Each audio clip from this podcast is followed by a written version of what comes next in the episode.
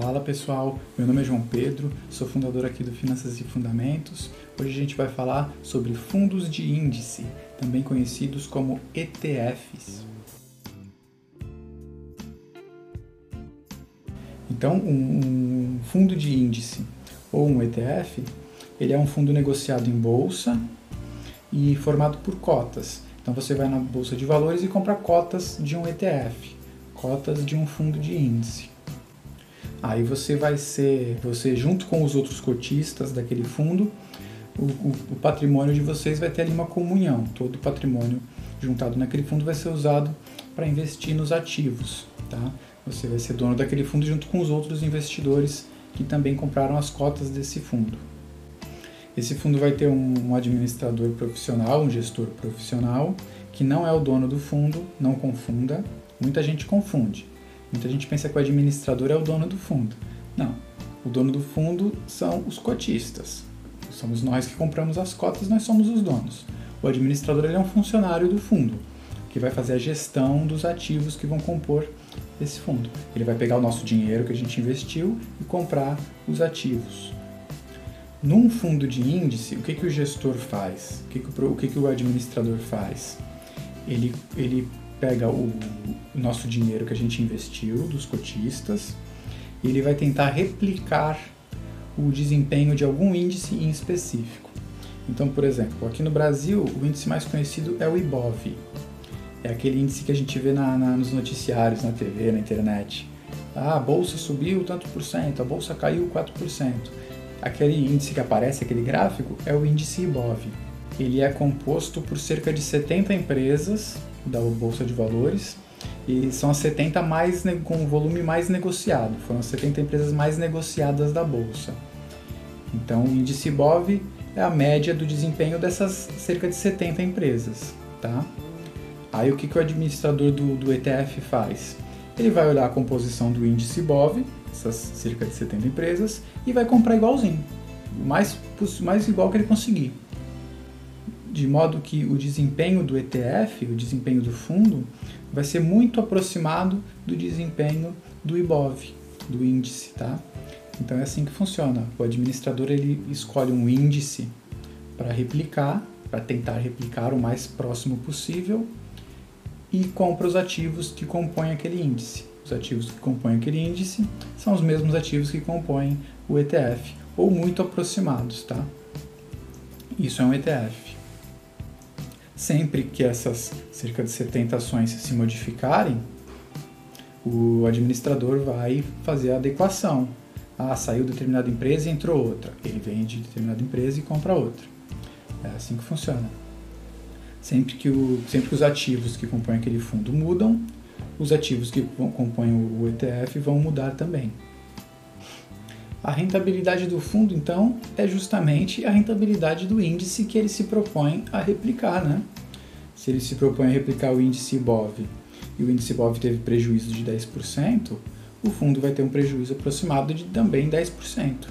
Se o índice IBOV teve um desempenho de, de 10% positivo, o, o, um ETF que se propõe a replicá-lo vai ter também um desempenho de 10% positivo. É simples assim, tá? Sobre a liquidez. Como eles são negociados em bolsa, esses fundos, você vai conseguir, você depois de comprar, se você precisar vender, você vai vender é, enquanto em dias úteis, enquanto a bolsa está aberta, que normalmente é das 10 às 17. A partir do momento que você solicitou essa venda, mais dois dias úteis para o dinheiro estar disponível na conta da tua corretora. Só cuidado para não investir em ETFs com pouca liquidez. O que, que é isso? É, ETFs pouco negociados. Aqui no, no, na Bolsa Brasileira, na B3, a gente tem poucos ETFs e alguns deles não são tão negociados assim. Tem pouca gente comprando e pouca gente vendendo. Procure justamente o inverso. Procure ETFs com bastante liquidez, que tenha muitos, muita gente comprando, muita gente vendendo, muitas negociações. Por quê? Porque aí, um monte de gente comprando, um monte de gente vendendo, você tem uma garantia maior de que aquele preço que está sendo pago é adequado, né? Tem tanta gente pagando esse preço, tanto na compra quanto na venda, deve ser um preço adequado. Você tem a chance maior de que esse preço seja um preço adequado. Agora sobre o risco. é, teoricamente, o risco, um, um, índice de um fundo de índice, ele está sempre se autorrenovando, né? Então, como a gente usou o exemplo do IBOV, são cerca de 70 empresas. As empresas que deixarem de atender aos requisitos para fazer parte do IBOV, elas vão saindo e outras vão entrando no lugar dela. Então, em teoria, ele vai se autorrenovando, tá? Empresas que deixam de atender os requisitos saem e outras entram no lugar. E o ETF vai replicando isso. Então, teoricamente, o, o risco de um, de um fundo de índice, o risco de um ETF, é o risco de todas as empresas da bolsa deixarem de atender os requisitos para fazer parte daquele índice que o fundo se propõe a replicar. Então, esse risco, teoricamente, é um risco baixo de acontecer uma coisa dessa. Agora, você tem que tomar cuidado mais é com o risco da liquidez, que a gente já comentou, né? Vamos falar agora sobre impostos e taxas que incidem sobre o ETF. É, a, a, maioria das corretoras cobra taxa de corretagem, então procure a sua corretora para saber quanto ela cobra de taxa de corretagem, tá? Além disso, você vai pagar imposto sobre serviços, o ISS, que é de 9,65%, justamente sobre o valor da corretagem. E algumas corretoras cobram também a taxa de custódia, a maioria não cobra. Consulte se a sua faz essa cobrança, taxa de custódia. Além disso, a própria bolsa de valores, a B3, ela cobra pequenas taxinhas ali, taxa de liquidação, emolumentos e outros nomes complicados desse. Mas são taxinhas pequenininhas, assim. É, elas variam de acordo com a, com a operação e com o volume negociado, mas não costumam passar de 0,1% do valor investido. Já o imposto de renda, você vai pagar 15% sobre um eventual ganho de capital, um eventual lucro. Então, comprou ETF, comprou mil reais de ETF e dali um tempo vendeu por dois mil, você teve um lucro, um ganho de capital de mil reais. Você tem que pagar 15% sobre isso. Vai fazer uma DARF, documento de arrecadação da Receita Federal, e pagar 150 reais aí nesse caso, tá? 15% do lucro do ganho de capital. Sempre que você vender com lucro, vai pagar imposto de renda, não tem exceção, 15%. E os fundos, como os fundos de índice, são fundos, então todo fundo ele cobra uma taxa de administração. A taxa de administração dos ETFs não costuma ser alta, fica ali cerca de meio por cento, um pouquinho mais, um pouquinho menos. Tá? Eles cobram taxa de administração, mas não é uma taxa alta não. Tá? O ETF ele é, é até legal para você diversificar, né? É, você investindo no ETF, você vai ter ali um, um risco e retorno de, de uma média de cerca de 70 empresas, por exemplo, no caso do, do índice BOV. Então você não precisa comprar 70 ações. Você compra um ETF que vai replicar o, comportamento dessas 70 ações. É uma maneira de você diversificar, né?